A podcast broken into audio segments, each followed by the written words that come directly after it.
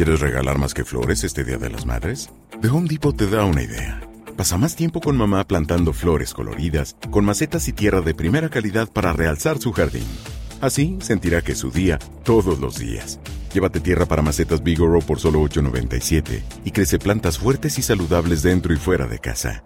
Recoge en tienda y sigue cultivando más momentos con mamá en The Home Depot. Haces más, logras más. Más detalles en homedepot.com diagonal delivery. Hola a todos, ¿qué tal estáis? Bienvenidos otra vez a la burbuja del español. Yo soy Marta Tardáguila y soy vuestra profesora de español. Hoy vamos a hablar de oraciones subordinadas, pero ¿qué tipo de oraciones subordinadas? Porque ya sabéis que en español hay un montón. Bueno, pues vamos a hablar de oraciones subordinadas condicionales, todos los tipos y todos sus posibles nexos. Así que, ¿estáis listos? ¡Empezamos! Bueno, de las oraciones condicionales, sobre todo de las del tipo de periodo hipotético, ya hemos hablado en otros vídeos anteriores, que por cierto, si quieres repasar un poquito, aquí en la descripción te dejo el link. Pero hoy no solo vamos a hablar de esos que también repasaremos un poquito al final del vídeo. Hoy vamos a hablar de oraciones subordinadas condicionales con otro tipo de nexos, no las que empiezan con el nexo sí, que ya las hemos visto, sino otro tipo y las vamos a ver. Y las vamos a clasificar según el tipo de condición que expresan. Venga. Bueno, antes de continuar, te recuerdo que en la página web de la burbuja del español puedes reservar también clases individuales o grupales, así que si te interesa, aquí en la descripción te dejo el link. Bueno, pues a lo que llevamos, otros nexos de oraciones condicionales. El primero que vamos a ver es un nexo muy especial que introduce una condición que también expresa la causa de la oración principal.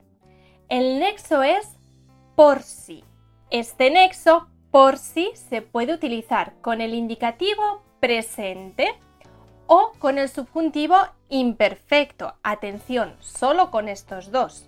Y con este nexo introduzco una condición que también representa la acción indicada en la oración principal.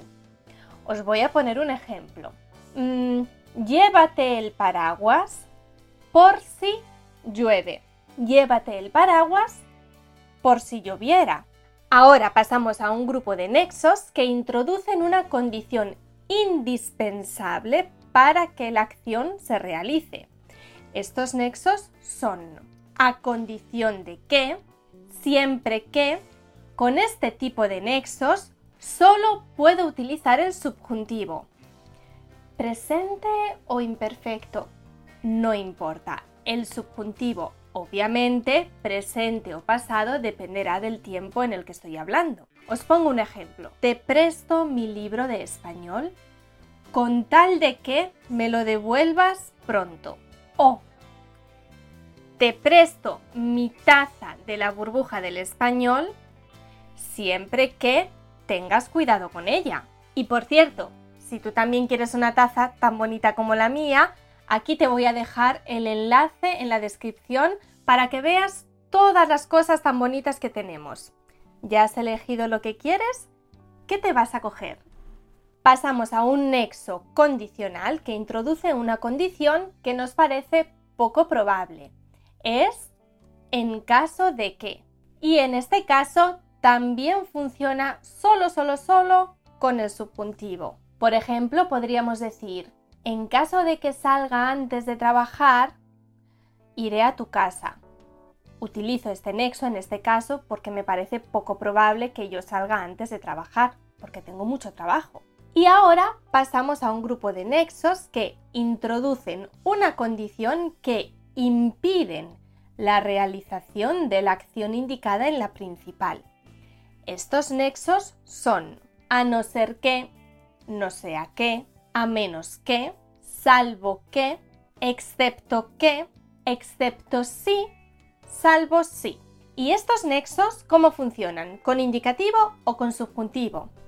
Bueno, pues los primeros que he dicho, es decir, estos, a no ser que, no sea que, a menos que, salvo que, excepto que, es decir, los que llevan el que, esos solo funcionan con el subjuntivo. Vamos a poner un ejemplo.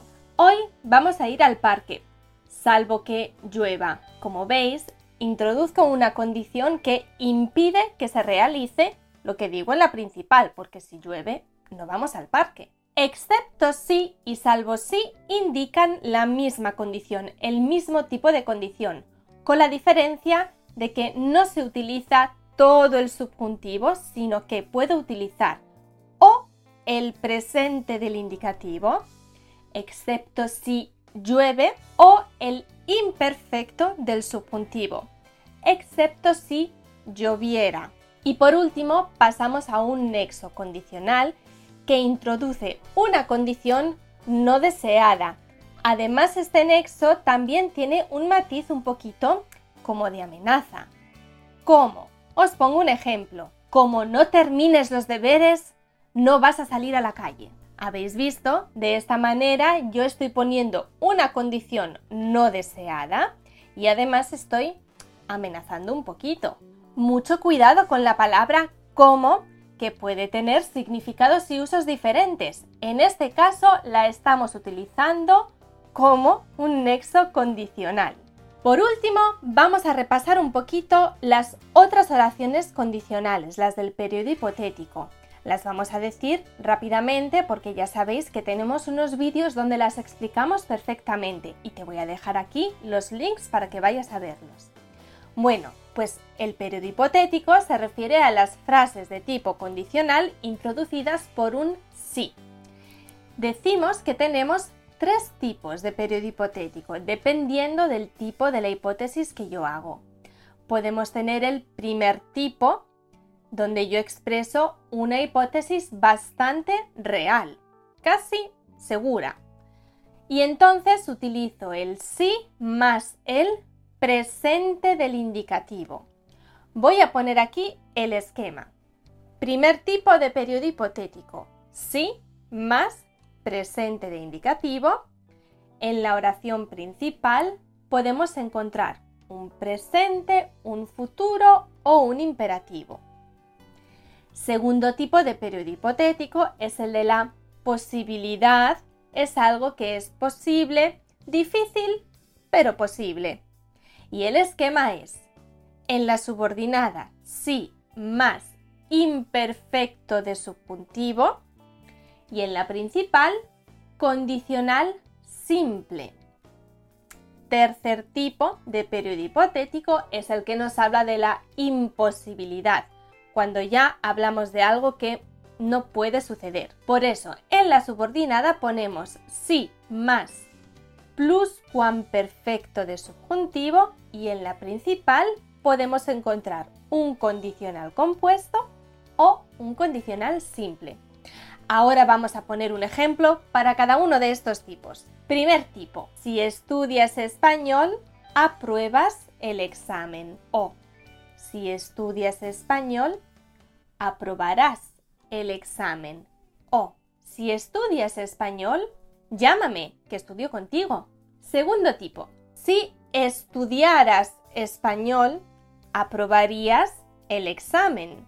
Tercer tipo, si hubieras estudiado español, habrías aprobado el examen.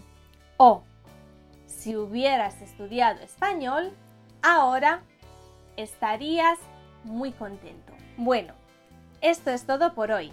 Nos vemos en la próxima clase de la burbuja del español. Ah, pero antes de irme, quiero recordarte que en la burbuja del español también puedes reservar clases individuales o grupales para profundizar en todos los temas de los que estamos hablando. Además, te podemos ayudar con la preparación del examen CIEL. ¿Qué es el CIEL? Bueno, es el examen de certificación de español oficial que puedes hacer desde tu propia casa. Así que si quieres más información sobre esto, aquí en la descripción te dejo el link. Hasta la próxima.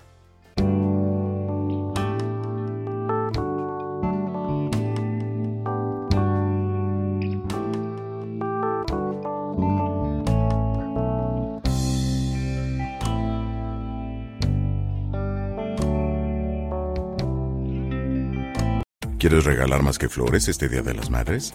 The Home Depot te da una idea. Pasa más tiempo con mamá plantando flores coloridas, con macetas y tierra de primera calidad para realzar su jardín. Así sentirá que es su día todos los días. Llévate tierra para macetas Bigoro por solo $8.97 y crece plantas fuertes y saludables dentro y fuera de casa. Recoge en tienda y sigue cultivando más momentos con mamá en The Home Depot.